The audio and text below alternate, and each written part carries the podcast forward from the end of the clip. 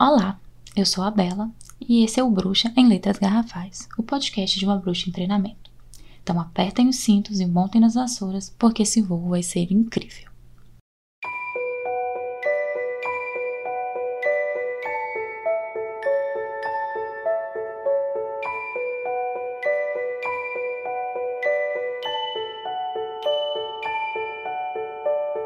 Oiê! Saudações a todos! Sejam todos muito bem-vindos e bem-vindas ao primeiro episódio real, oficial, do nosso podcast. Depois da nossa breve apresentação, a gente está aqui agora para chegar às vias de fato. Por enquanto, vamos começar voando solo por aqui. Mas em breve nós teremos um pouco mais de interação, convidadas e, claro, quero muito a participação de vocês. Outro ponto importante. Eu vou precisar muito da tua ajuda nesse início para poder entender melhor como me comunicar aqui. Então, por favor, sintam-se à vontade para dar dicas, sugestões, críticas criativas, me contar se os episódios estão curtos demais, se eles ou então se eles estão longos demais, tipo, ai meu Deus, eu não aguento mais essa mulher falando na minha cabeça. Se eu falo muito rápido, tá bem? Então tá bem. De volta ao tema então. Galera, quando eu tava organizando esse podcast, fazendo lista de possíveis episódios, pesquisas, etc, etc, etc, eu sempre pensei que o certo, e aqui ninguém tá vendo, tá? Mas eu tô fazendo aspas imaginárias. Enfim, eu sempre imaginei que o, o ideal seria iniciar logo de cara falando sobre a rota do ano, o calendário das bruxas, bem nessa vibe, vamos direto ao assunto. Porque com isso eu também achei que seria uma maneira bacana de contextualizar sobre o período de dedicação que foi citado no nosso episódio piloto e cujo qual eu quero dividir com vocês. Só que, quanto mais eu tentava juntar tudo em uma pauta que fizesse sentido para mim e que fosse boa para vocês também, eu ia percebendo que antes de chegar nesse tema, a gente ia precisar passar por alguns lugares antes. Foi aí que eu notei que eu estava pulando um tema que é bem importante. Que de fato é a bruxaria? Qual a relação entre religião, espiritualidade e o sagrado feminino entre elas? Eu sei que existem inúmeros ensaios sobre isso, episódios de outros podcasts também, porém eu senti bastante necessidade de começar por esse ponto. E eu preciso ouvir isso.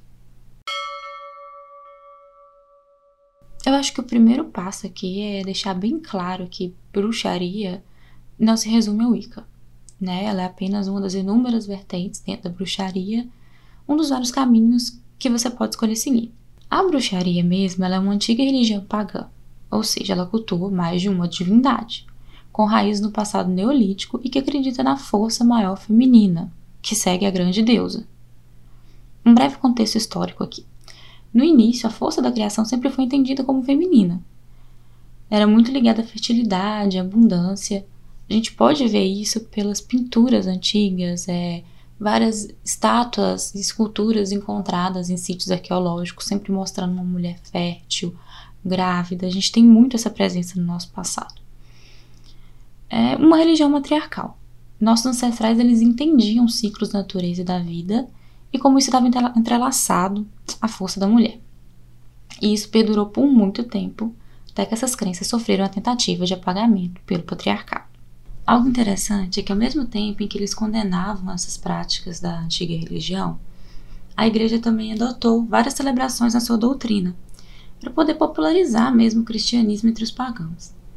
É por isso, por exemplo, que a gente comemora o nascimento do Filho de Deus em dezembro, ou porque a gente tem uma chuva de casamento em maio, mês das noivas. E aqui, muitas aspas imaginárias. De novo. Então, assim, não, Jesus Cristo não era capricorniano. Isso foi só o jeito que a igreja encontrou de deixar a conversão mais efetiva no continente europeu.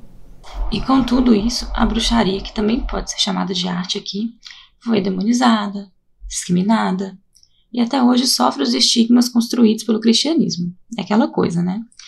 Disappointed but not surprised. Porém, isso é o que vem mudando nas últimas décadas, graças à mãe. E essas mudanças estão intimamente ligadas aos crescentes movimentos feministas e a compreensão da importância do sagrado feminino. Assim, nós acompanhamos a grande deusa e, claro, seu consorte, o deus cornífero. E ela está em nós assim como a gente está nela. A deusa é o todo, e dessa forma, nós também fazemos parte dessa grande consciência. No livro A Dança Cósmica das Feiticeiras, a autora Starhawk, que além de escritora também é militante feminista, ela descreve isso de uma forma impecável. Na verdade é tão bom que eu vou ter que citar para vocês. Escutem só. Abre aspas. A simbologia da deusa não é uma estrutura paralela ao simbolismo do Deus Pai. A deusa não rege o mundo, ela é o mundo, manifestada em cada um de nós. Ela pode ser percebida interiormente por cada indivíduo em toda a sua magnífica diversidade. Fecha aspas. Sério, gente, é maravilhoso. Apenas maravilhoso. E esse entendimento da deusa presente no nosso todo sempre foi difundido através dos símbolos que a representam. A lua, a terra, a espiral, a semente, o Ouroboros, que é a serpente que morde a própria cauda. E a mãe é o princípio e o fim de tudo. A gente vai ver isso mais na prática quando formos conversar sobre a roda do ano. É tudo muito entrelaçado. E eu sei que falando assim acaba parecendo que dentro da bruxaria não cabem homens, só que não é bem assim. Muito pelo contrário. A busca pelo retorno da deusa, o resgate desse sagrado feminino, de respeito tanto aos homens quanto às mulheres. Até porque cultuar a deusa não quer dizer negar a presença do Deus.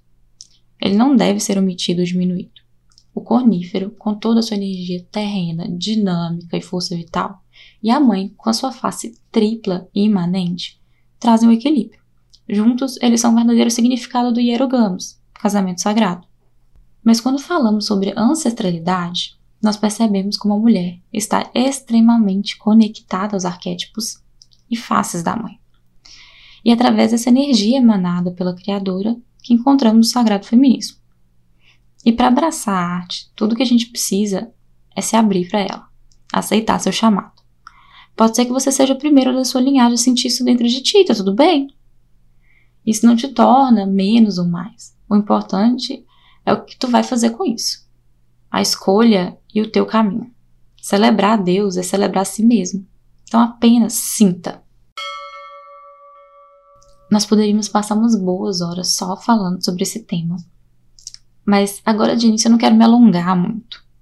E eu tenho certeza que ainda faremos episódios específicos sobre o Deus cornífero, sobre as faces da deusa, seus arquétipos e muito mais, tá bem? Então tá bem. Agora o que nós teremos é o momento encanto do dia. Eu sou ótima para dar nome, vocês logo veem, né? Mas enfim, aqui é onde eu quero dar dicas pertinentes aos nossos temas tratados nos episódios e que eu espero que também ajudem vocês no caminho da arte. Como indicação de hoje, é claro que eu vou deixar o livro A Dança Cósmica dos Feiticeiros da Starhawk, que eu acredito ser uma forma ótima de se introduzir no tema. E também o Anuário da Grande Mãe, da Mirella Fall, que me ajuda muito nas minhas pesquisas, todos os dias. Ele fala sobre as diferentes faces da deusa, celebradas ao longo do ano em diferentes formas e culturas. Como se fosse um anuário mesmo, você abre, tem tipo 1 de janeiro, e um texto super bacana sobre as deusas cultuadas nesse dia, onde elas são celebradas, forma como é celebrado, é bem, bem, bem bacana. E vocês também podem deixar as dicas de vocês no nosso Instagram, arroba tudo junto. Lá eu vou deixar um post sobre o episódio de hoje. Então vocês podem ir no comentário e deixar lá os livros que vocês gostam, estão lendo e que acham que tem a ver com o tema. Comentar também se conhecem as indicações de hoje, o que, que vocês acham. É aberto. Além disso, a gente também tem um perfil no Twitter, o arroba bruxas em G. E nele eu vou deixar uma thread com as indicações, link para os livros, fotos, a coisa toda. O nosso e-mail para contato, gente, é o bruxaengarrafais.gmail.com. E por lá vocês podem sugerir temas que gostariam de ver aqui no podcast. Também é um lugar para poder dar dicas, sugestões e, claro, um canal para a gente conversar bastante. E por último, eu juro que tô acabando, sério. Eu quero deixar uma menção honrosa a um grande amigo meu, o Dani Gomes, porque foi dele a ideia de nomear nos episódios do podcast de Encanto e eu achei que ficou uma gracinha. Bom, gente, eu queria muito agradecer também a vocês por terem ficado comigo até o final. Eu espero muito que vocês tenham gostado. Para mim foi uma delícia e eu tô super ansiosa para fazer isso de novo. Tá bem? Então nós nos vemos no próximo episódio. Abençoado seja.